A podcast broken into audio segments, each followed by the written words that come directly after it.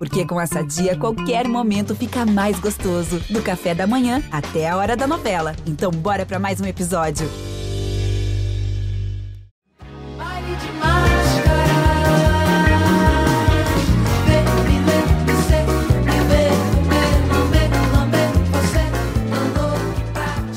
Eles são jovens, são amigos e são de famílias tradicionais e musicais cariocas.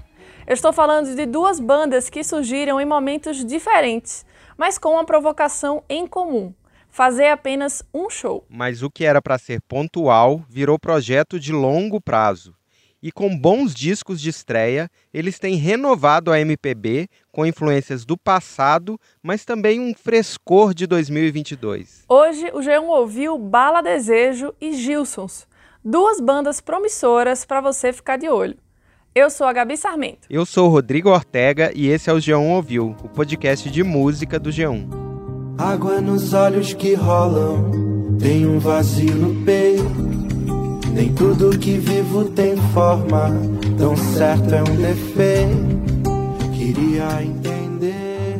Olha, a gente vai falar de muita gente nesse programa, mas o fio é basicamente o seguinte: eles são da mesma turma de músicos cariocas, mesma geração ali entre 25 e 30 anos. O Bala Desejo é um quarteto formado pela Dora Morelenbaum, o Zé Ibarra, a Júlia Mestre e o Lucas Nunes. Já a banda Gilsons é um trio formado por membros da talentosa família Gil.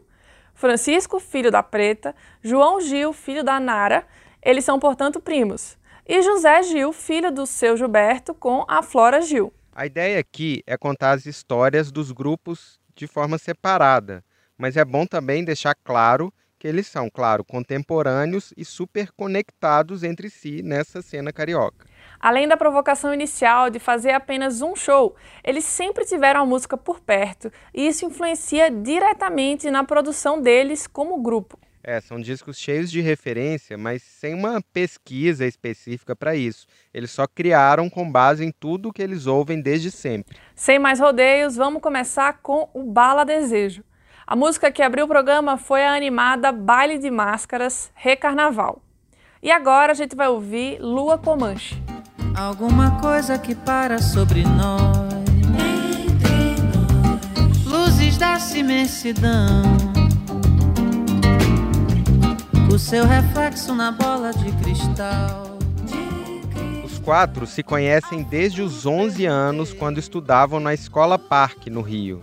Eles têm carreiras solos separadas, então vamos falar rapidinho sobre eles. A Dora Morelenbaum, que eu falei duas vezes sem errar a pronúncia, vem de uma família que vive de música há gerações. Ela é filha do maestro Jacques Morelenbaum, que é violoncelista e arranjador, assim, um dos maiores nessa atividade no país, com a Paula Morelenbaum, uma cantora ligada à bossa nova, que por anos se apresentou com ninguém menos que Tom Jobim. Vem a lembrança, nossas delícias. Quero eu voltar,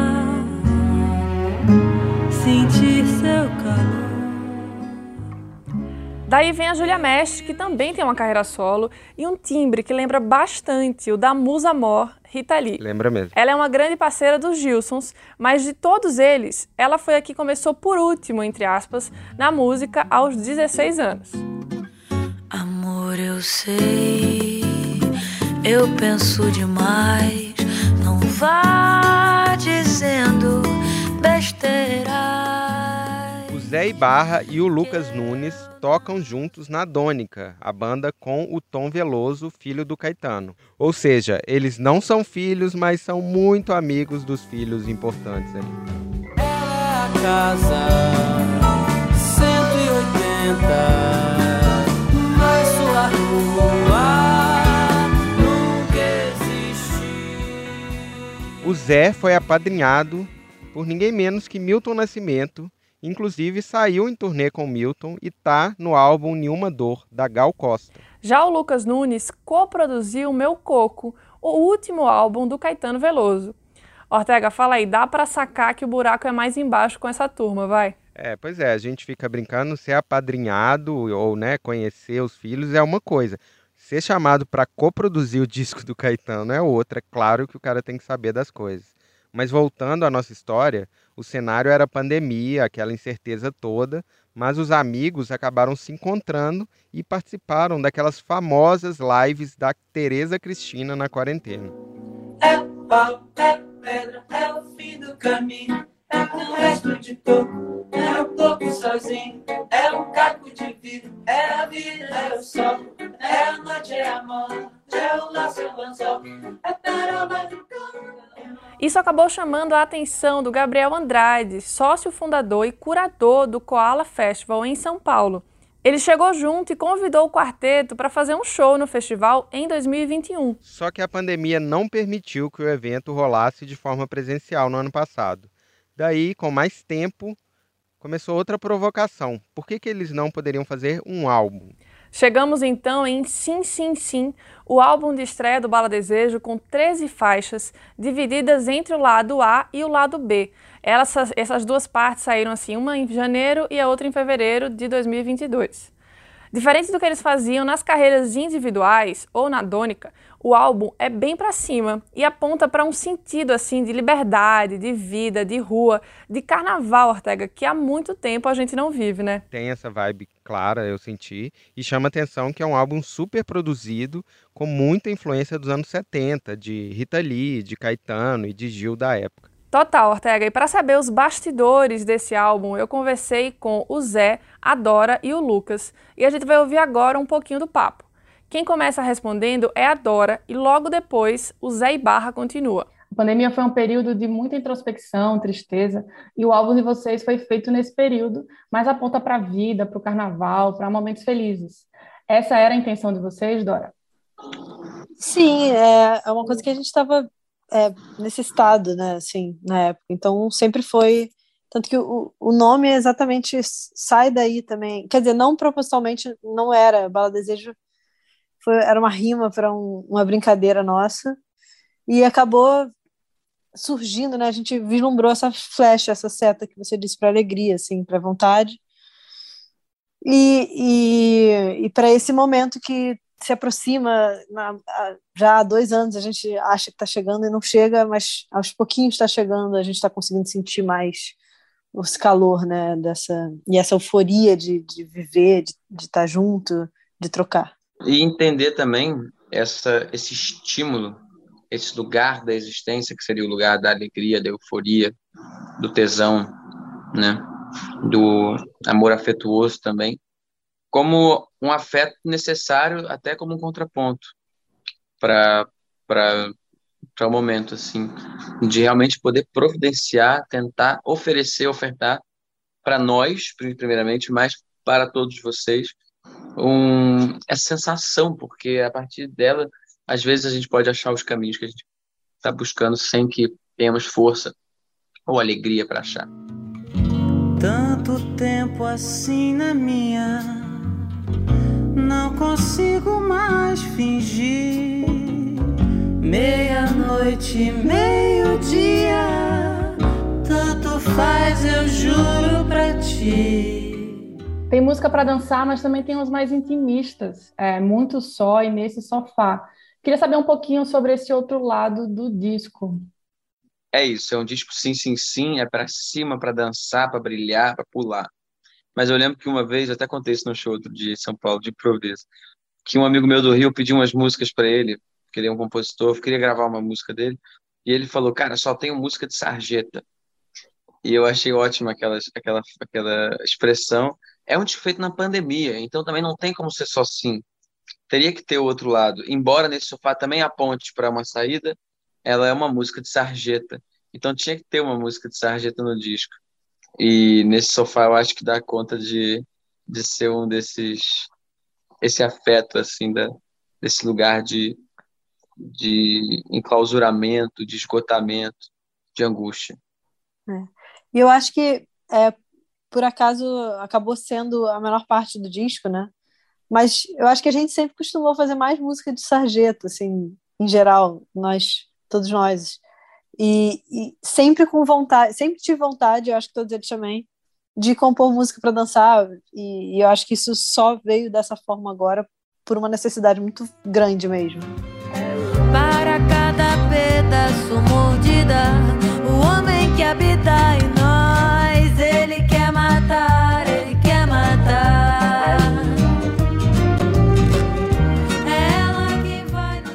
A sonoridade do Bala Desejo é muito diferente do que outros artistas contemporâneos têm feito. Qual foi o caminho para chegar nessas músicas, Lucas? Então, eu acho que, primeiramente, a gente estava com uma ideia né, de gravar esse álbum com pessoas que a gente nunca tinha tocado antes.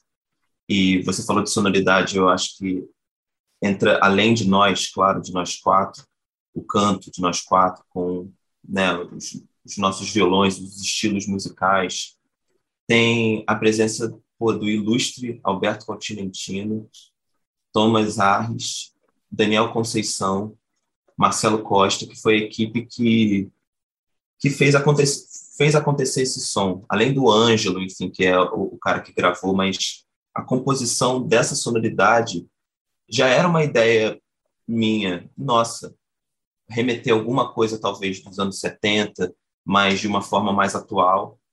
E com essa galera dentro do estúdio, tocando ao vivo, fez isso ser verdadeiro e, pelo que eu tenho percebido, a galera tem notado e tem até comentado sobre o som, enfim, positivamente falando, né? Tem uma, tem uma coisa, é, Gabriela, que eu acho que é uma, uma meta, pelo menos uma que a gente tinha isso e segue tendo, que quando a Maria Gador foi pela primeira vez o álbum, ela falou, vocês fizeram um disco de arranjo, e que eu acho que é uma das coisas que mais me dão prazer em música, é, e eu tenho certeza que Dora, Júlia e Lucas também, é, que é isso, a, música brasileira produziu é, fonogramas inacreditáveis, Gil, Caetano, Chico, músicas de arranjo que uniam música pop, música popular, no sentido de algo que comunica, com inventividades mil, com maestrias, com genialidades musicais ali por cima, sopros, orquestras e coisas e tal. Então a gente sempre quis fazer um disco assim. Então, no Mal Desejo, eu acho que é, olhando para trás, mas fazendo algo para frente, mas incorporando essa possível delícia de fazer uma música que seja uma canção, só que venha cheia de coisas e gostosuras para as pessoas ouvirem e cantarem os sopros, o baixo, não sei o quê, para ficar colorido. Até tem a ver com uma metáfora conceitual do Baldesejo. E o que tem de diferente no álbum de vocês em relação às inspirações dos anos 70, que dá para perceber bem claro que aquela década ali foi importante, porque vocês já ouviram na vida. O que tem igual também, eu fico me perguntando assim, as duas coisas, porque eu acho que é, foi isso que o Zé acabou de dizer, não, nada disso foi pensado, tudo foi natural, assim, sobre as, desde o início, na verdade, na, na época de composição até a gravação a gente só foi fazendo aquilo que a gente tinha vontade de ouvir, de arranjar, de compor. Por isso que o disco também é animado, por um lado, por isso que tem esse som, por isso que. Agora, o que ele é igual ou diferente à década de 70, não sei. Cara, eu acho que tem uma coisa claramente. Tem a sonoridade, né? Tem uma coisa da. Que é o contexto, né? O contexto hoje é outro. O contexto é uma. Estamos vivendo uma pandemia, com temas que dialogam com a pandemia, feitos por jovens de 25 anos vivendo em 2022. Então, por si só, isso já é uma coisa completamente diferente e que já soa diferente. E também um disco com sonoridade parecida com os anos 70, soar nos anos 70 é uma coisa, um disco com sonoridade dos anos 70 lançado em 2020 também já é outra coisa, que já é diferente. Então, são algumas coisas, mas tem muitas similaridades também que poderia ser chamado de cópia, de nossa parte, é chamado de homenagem. Porque a gente também não teve nenhum, nenhum problema em botar uma música que é super Lee, uma música que é super nova, porque é, é isso. Tem, queremos dar, se for possível, se assim for nos designar dessa posição privilegiada, de dar prosseguimento a alguma coisa. Então, que seja reverenciando e fazendo coisas novas dentro do que foi, entendeu? É, e sempre unindo essas referências que são de cada um de nós separadamente e também acho que são de todos nós, sabe? E eu acho que por isso que também tem é, é muito cheio disso, né? Porque cada um de nós quis colocar essas quis, quis é, sem querer, sem ser proposital, assim, é, colocar essas referências todas, né? Tá, tá na forma como a gente compõe, como a gente pensa, produz, enfim. Uhum. Eu sei que são muitos, mas vocês podem falar assim artistas que foram importantes desde que vocês escutam a vida inteira, enfim, só para só para conseguir registrar aqui. Música brasileira toda, né? Gil Caetano, Chico, Gal, Betânia, Tom Jobim, Dorival, Milton, Cartola, Rita, Rita Lee, Jazz Macalé, Vila Lobos, Vila Lobos, Neto Nazaré, Noel Rosa, Pinguinha, Dominguinhos, Luiz Gonzaga, Egberto, Hermeto. Egberto, mas lá de Do fora, tem algumas coisas lá de fora, claramente, assim. Também tem muito Michael Jackson, que a gente é viciado. ABBA. Beatles. Beatles. Pink Floyd. Pink Floyd, Led Zeppelin. Johnny Mitchell, Beyoncé, Jacques Beyoncé. Beyoncé. Take Six. Take, Take Six. Six. Ravel, Debussy, Verdi. chega, chega, já foi. deu para entender, deu para entender. Não é porque, é porque é verdade, não é sacanagem isso. Não é, não é uma tiração de onda. É porque uhum. realmente nesse projeto a gente pensou tudo isso. Quase todas as pessoas. É mesmo. meio bizarro mesmo. É. A Júlia Mestre não participou da conversa, infelizmente. Ela estava em uma sessão de estúdio gravando o novo projeto solo dela. Mas a gente foi atrás e pediu para que ela contasse um pouquinho sobre o processo de gravação desse álbum, na perspectiva dela. Olha, abrindo aqui o coração, foi um processo difícil, sim. Foi um desafio para todos nós. Porque, bom, a gente já vinha tendo muitas parcerias antes da ideia do Balo Desejo.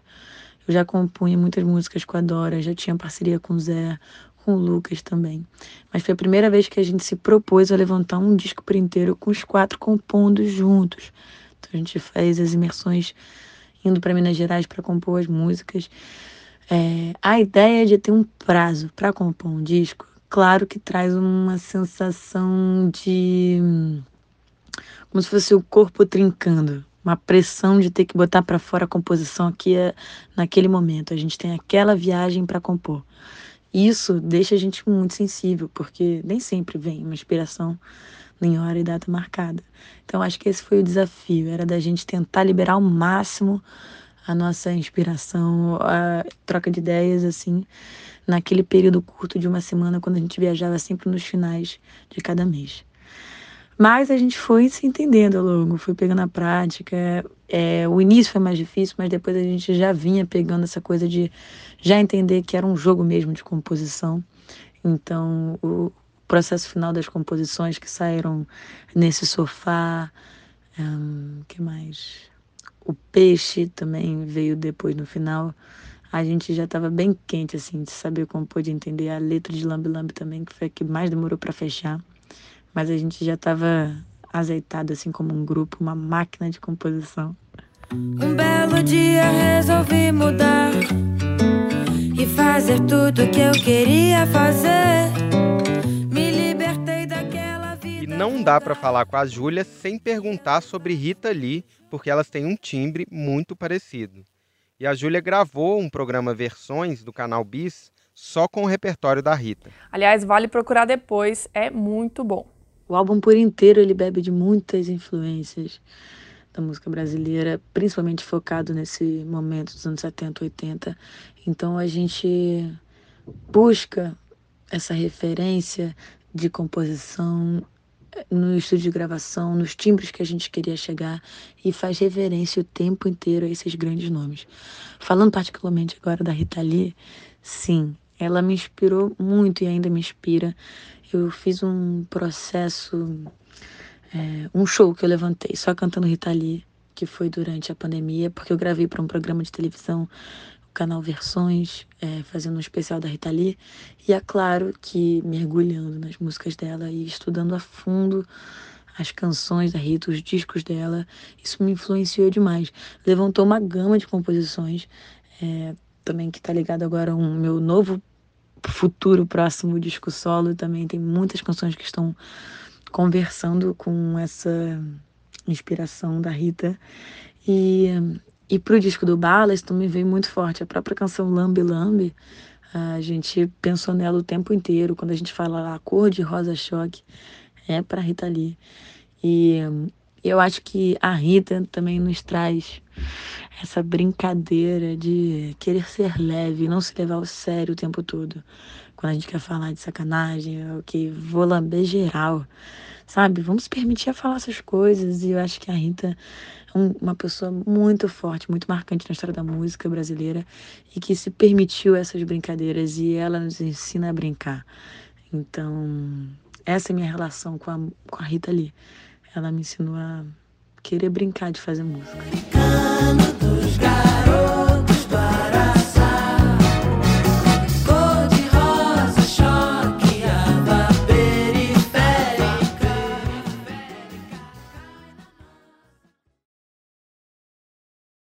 Pronto, agora a Kombi do Bala Desejo está completa.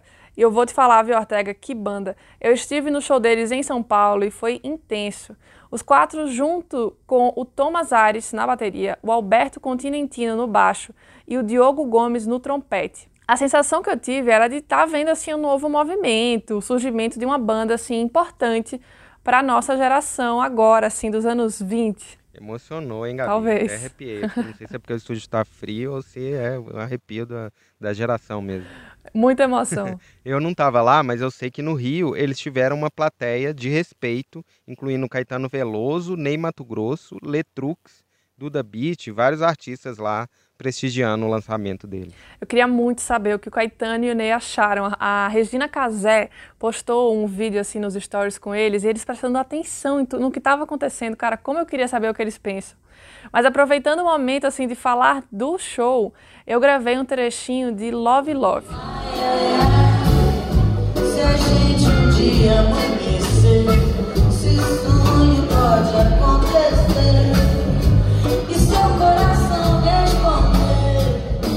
Essa é uma parceria da Júlia com o José e o João Gil, exatamente dos Gilsons. Muito bem, Gabi, fazendo bootleg já dos shows, dos shows que serão clássicos no futuro. Sim. Mas além das músicas do Bala, eles cantam também músicas autorais das carreiras solos, e isso acabou, ou seria das carreiras solo, não sei. Mas, de qualquer forma, isso acabou sendo um gancho ótimo para o lado B do nosso programa. Pois é, a Júlia é muito parceira dos meninos, abre o show deles com a carreira solo e teve até um romance com o João Gil. Mas é isso, transição feita, bora falar agora de Gilsons. Provavelmente você conhece eles por causa dessa música aqui. Várias queixas de você. O que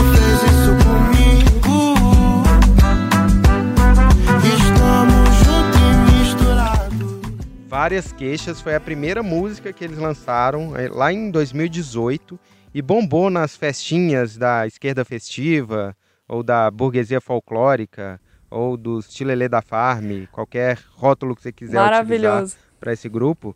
Mas Várias Queixas não é autoral, é uma releitura do samba reggae do Olodum lá de 2012. Várias queixas de você, o que fez isso comigo?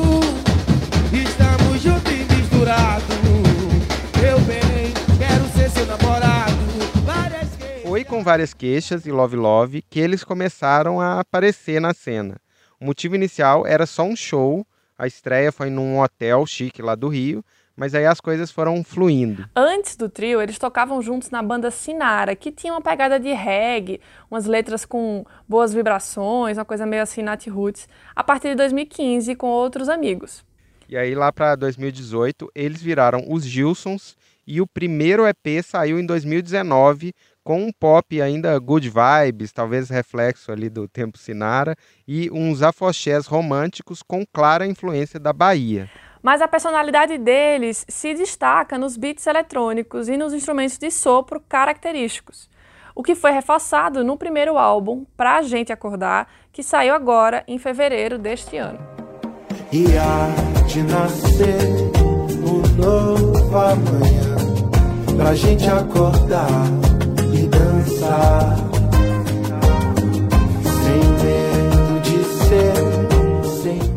É um álbum que começa com uma mensagem de esperança com essa música homônima ao disco. mas ao longo das nove faixas, o tema que acaba predominando é o amor. Eles começaram a escrever as músicas em 2020 e com a pandemia foram mexendo por mais tempo do que o previsto. Também rolou uma questão mercadológica, né, de esperar o mercado de shows melhorar para sair com um álbum assim quentinho, pronto para rodar pelo país. Eu perguntei para o José, que é o produtor do disco, como foi o processo para chegar nesse resultado que a gente ouve em Pra a Gente Acordar. Em relação à sonoridade, a gente já vem nessa construção, assim, e nesse processo a gente veio ganhando também uma autonomia e uma independência, assim, e, e uma maturidade um pouco maior, né, em relação aos processos de criação, em relação a, a né, a gente chegou nesse lugar do álbum mais pronto, assim, para concebê-lo.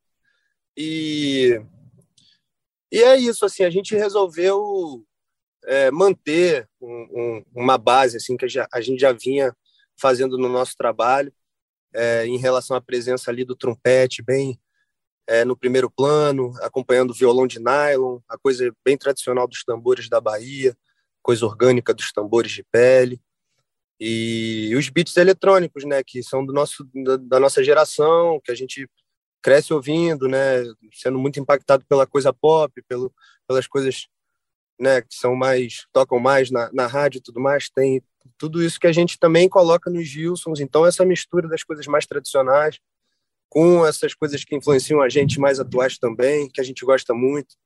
É, então é, é isso, fechamento de um ciclo assim, abertura de novos horizontes também.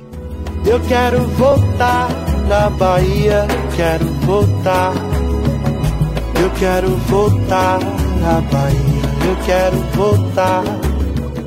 Fica muito clara a influência da música baiana no trabalho deles, que são cariocas, mas por uma questão familiar que todo mundo conhece, eles sempre passaram muitas férias por lá. Com certeza, Ortega. Eu até perguntei para o Francisco como ele via a relação da música baiana no som dos Gilsons. E aí vale falar também que o Fran, ele tem uma carreira solo, lançou um disco chamado Raiz, e aí ele também lançou outro álbum com o Chico Chico, que é o filho da Cássia Eller. Só um adendo aí para contextualizar melhor quem é o Francisco. Então, acho que eu, eu, eu, tenho falado bastante disso, assim, quando a gente vai falar do Voltar à Bahia, né, que é a música que fecha o disco, porque no final das contas, assim, a gente, a gente tem as nossas os nossos gostos individuais, assim, né? Cada um traz um pouco de um gosto, assim, de um universo, o que é muito legal, mas a gente tem uma interseção, assim, sonora entre nós três muito forte, que naturalmente vem da Bahia, assim, né? O nosso gosto, e isso está muito presente na nossa sonoridade, né? É uma fonte que vem de lá, assim, né? Da, da música afro-baiana, dos blocos afros, do axé music, né? Da, da, de toda essa cultura da música baiana que, que atinge a gente.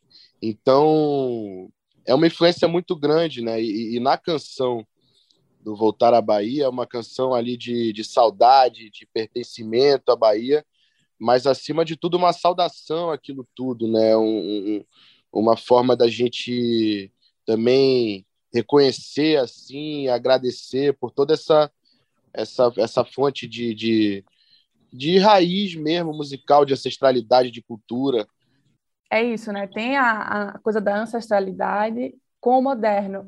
É, dito isso, quem são as referências? Quais artistas vocês ouviram para o processo assim, de feitura desse disco? Cara, eu acho que a gente, na verdade, não que a gente não foi influenciado, mas a gente, no processo, a gente meio que foi em cima das influências que a gente já tinha, assim, não, uhum. acho que não existe uma pesquisa ou alguma coisa mais, mais específica nesse sentido, assim, mas a gente é influenciado, como o Fran falou, por, por bastante coisa, muita coisa baiana é importante sim, é legal falar também da, da turma da nova geração, desde Baiana System, do Ed Luna, Xênia França, Larissa Luz, uma turma está aí, Afrocidade, uma galera que está chegando e fazendo música brasileira moderna, mas ao mesmo tempo a turma toda antiga, desde, é, sei lá, Dorival Caymmi,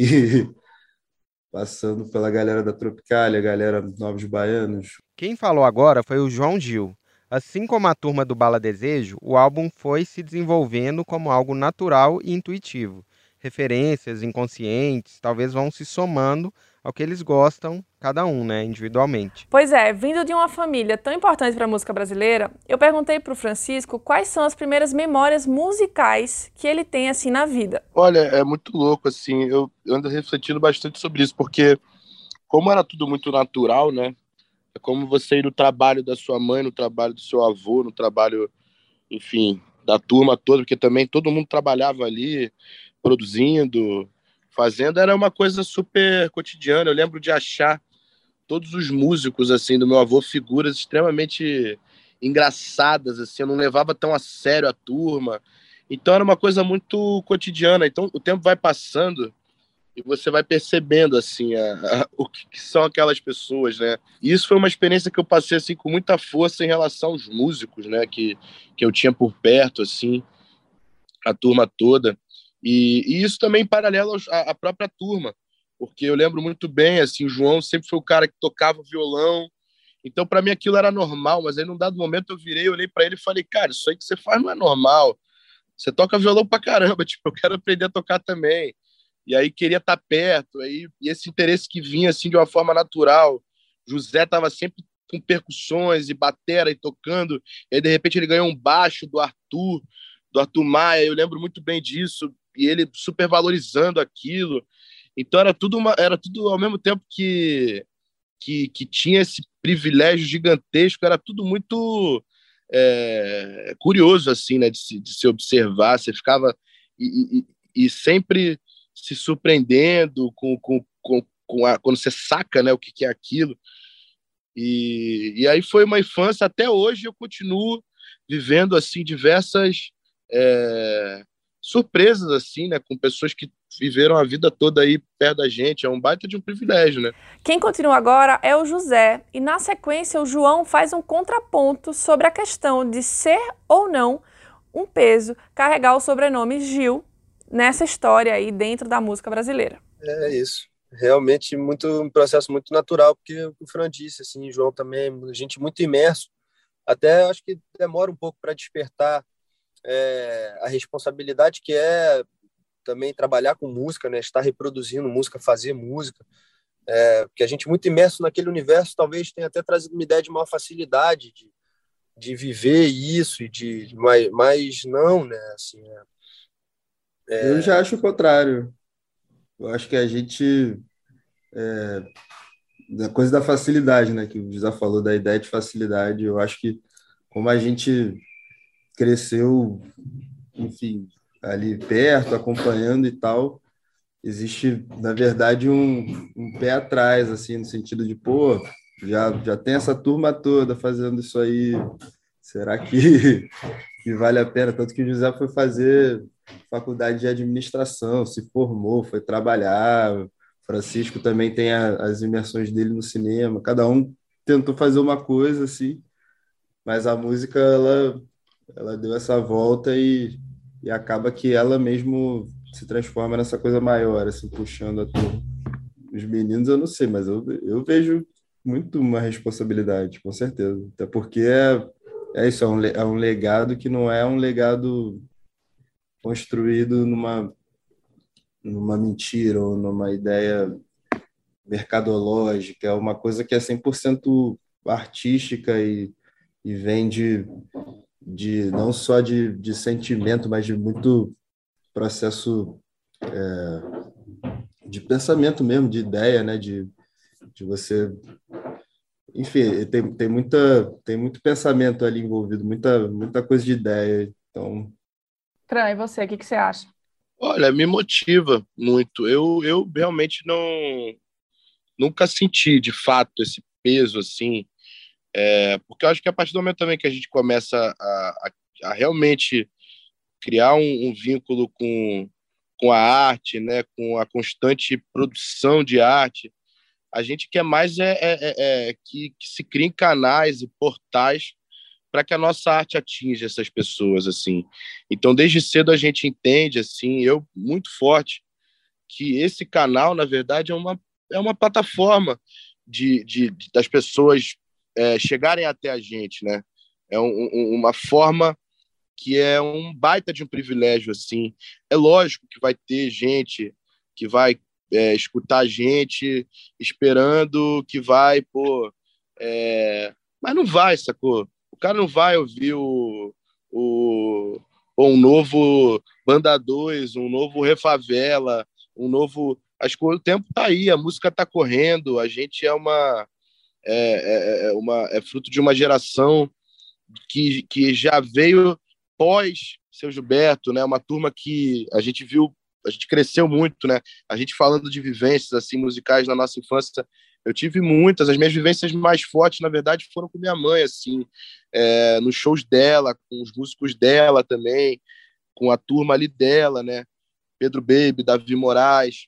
Então, para mim é um privilégio danado, assim. Eu acho que a gente aprendeu muito com essa galera sobre esse lado ruim que isso pode trazer.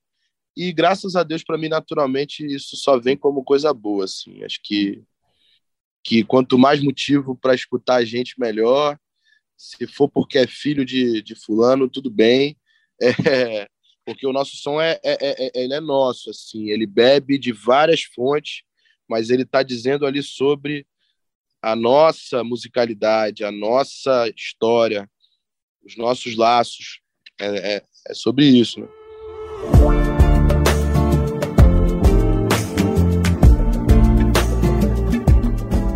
Muitas questões aí, né, Gabi? Sim, mas eu concordo com o Francisco. As referências existem, claro, elas fazem parte da vida deles, mas o som é novo, é deles, é um capítulo à parte, assim, do resto da família. Eu gosto dessa individualidade. E é isso que a gente queria mostrar como as novas gerações traduzem referências do passado e vão renovando a música brasileira.